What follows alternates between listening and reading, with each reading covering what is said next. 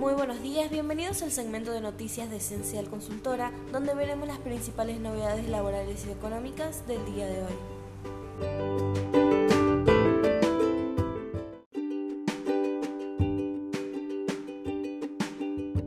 Ministerio de Salud.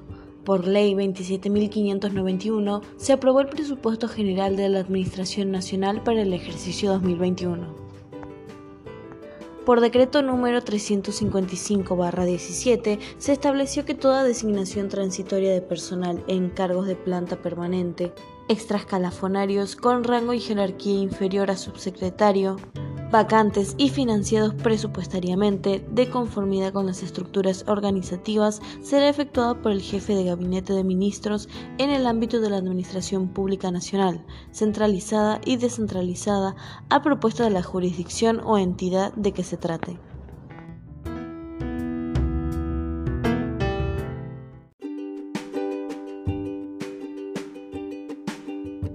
ANSES complemento mensual para el salario familiar de noviembre.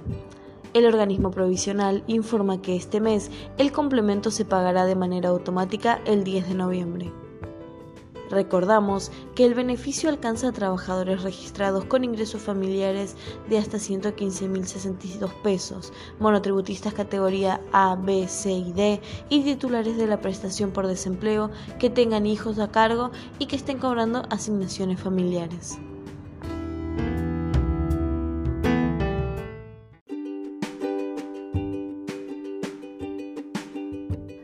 DASA Contable incorpora ARBA y EGIP a sus servicios.